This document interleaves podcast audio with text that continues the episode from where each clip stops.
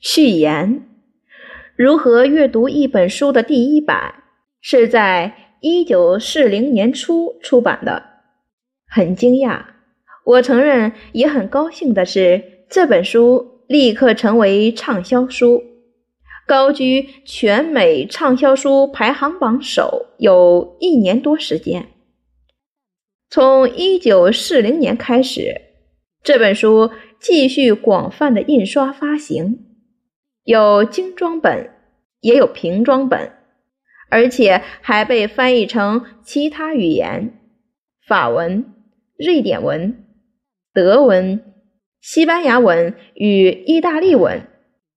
所以，为什么还要为目前这一代的读者再重新改写编排呢？要这么做的原因是，近三十年来，我们的社会与阅读这件事本身都起了很大的变化。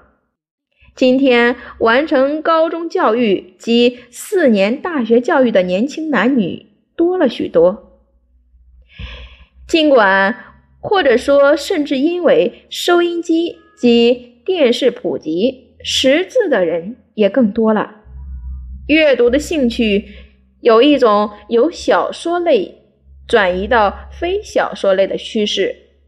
美国的教育人士都承认，教导年轻人阅读，以最基本的阅读概念来阅读，成了最重要的教育问题。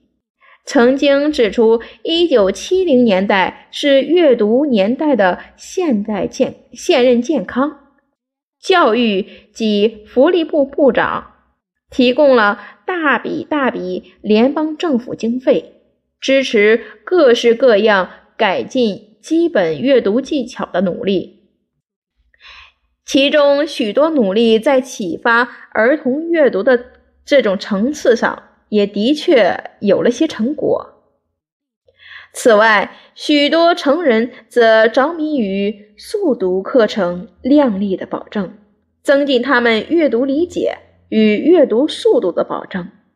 然而，过去三十年来，有些事情还是没有改变。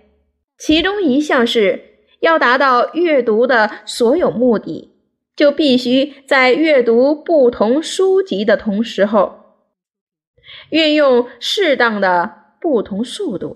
不是所有的书都可以用最快的速度来阅读。法国学者帕斯卡尔。在三百年前就说过，读得太快或太慢都一无所获。现在既然速读已经形成全国性的狂热，新版的《如何阅读一本书》就针对这个问题提出不同速度的阅读法才是解决之道。我们的目标是要读得更好，永远更好。不过，有时候要读得慢一点，有时候要读得快一点。很不幸的，另外也有，另外有一件事也没有改变，那就是指导阅读的层次仍然逗留在基本水平。我们教育体系里的人才、金钱与努力，大多花在小学六年的阅读指导上，超出这个范围，可以带进。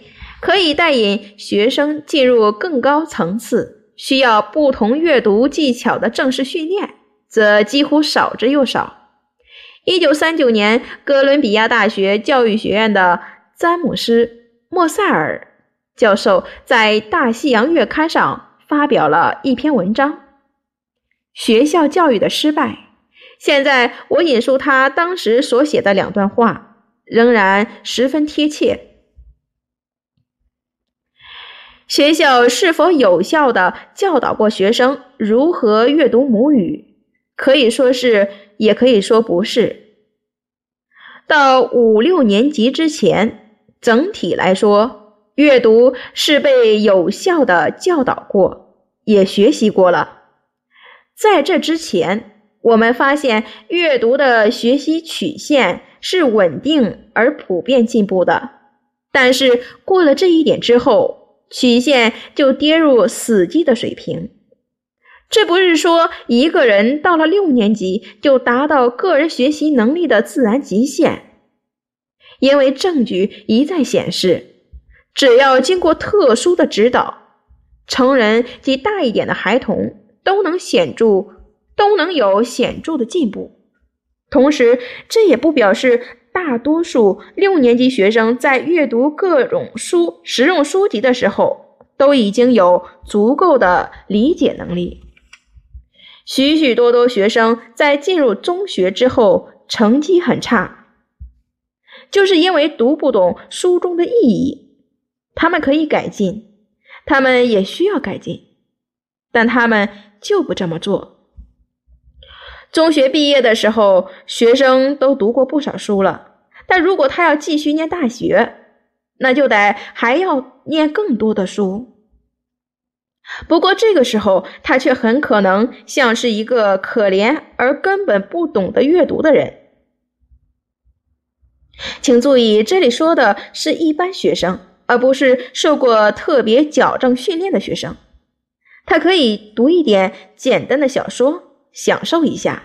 但是如果要他阅读结构严谨的细致作品，或者是精简扼要的论文，或是需要运用严密思考的章节，他就没有办法了。举例来说，有人证明过，要一般中学生掌握一段文字的中心思想是什么，或是论述文的重点及次要重点在哪里，简直就是难上加难。不论就哪一方面来说，就算进了大学，他的阅读能力也都只会。停留在小学六年级的程度。如果三十年前社会对如何阅读一本书有所需求，就像第一版所受到的欢迎的意义，那么今天就更需要这样的一本书了。但是，回应这些迫切的需求，并不是重点写这本书的唯一动机，甚至也不是主要的动机。对于学习如何阅读这个问题的新观点，对于复杂的阅读艺术更深的理解与更完整的分析理念，对于如何弹性运用基本规则做不同形态的阅读，事实上可以引申到所有种类的读物上。对于新发明的阅读规则，对于读书应如金字塔。基础厚实、顶端尖锐等等概念，都是三四年前我读这本书时没有适当说明或根本没提到的概念。所有这些都在催促我加以阐述，并重新彻底改写，呈现现在所完成也出版的这个面貌。如何阅读一本书？出版一年后，出现了博君一粲的模仿书。如何阅读两本书？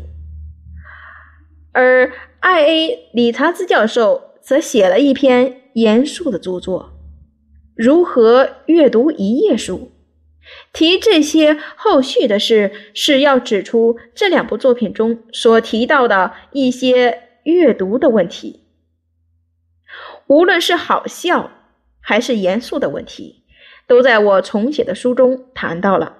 尤其是针对如何阅读一系列相关的书籍，并清楚掌握掌握起针对同一主题相互补充与冲突的问题，在重新再重写如何阅读一本书的种种理由当中，我特别强调了阅读的艺术。也指出对这种艺术更高水准的要求，这是第一版中我们没有谈到或详细说明的部分。任何人想要知道增补了些什么，只要比较新版与原版的目录，很快就会明白。在本书的四篇之中，只有第二篇。详述分析阅读规则的那一篇，与原版很相近，但事实上也经过大幅度的改写。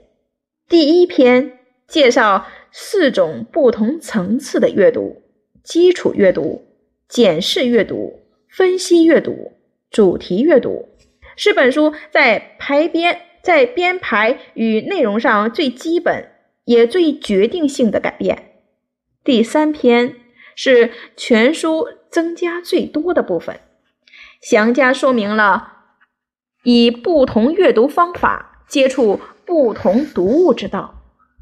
如何阅读实用性与理论性作品、想象的文学、抒情诗、史诗、小说、戏剧、历史、科学与数学、社会科学与哲学，以及参考书、报章、杂志，甚至广告。最后第四篇主题阅读的讨论。则是全新的章节。在重新增订这本书时，我得到查尔斯·范多伦的帮助。他在，他是我在哲学研究院多年的同事，我们一起合写过其他的书。最为人知的是一九六九年由大英百科全书出版公司出版的二十册《美国编年史》。至于我们为什么要合作，共同挂名来改写，来改写本书，也许有个更相关的理由是，过去八年来，我和范多伦共同密切合作，主持过许多经典著作的讨论会，以及在芝加哥、旧金山、科罗拉多州的阿斯本举行的许多研讨会。由于这些经验，我们获得了许多新观点来重写这本书。我很感激范多伦先生在我们合作中的贡献。对于建设性的批评与指导，他和我都想表达最深的谢意。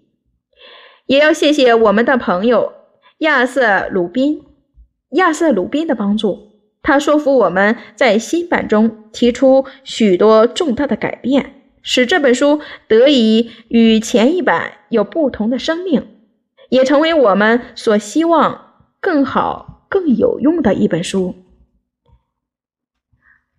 莫提莫即艾德勒，一九七二年三月二十六日写于波卡格兰德。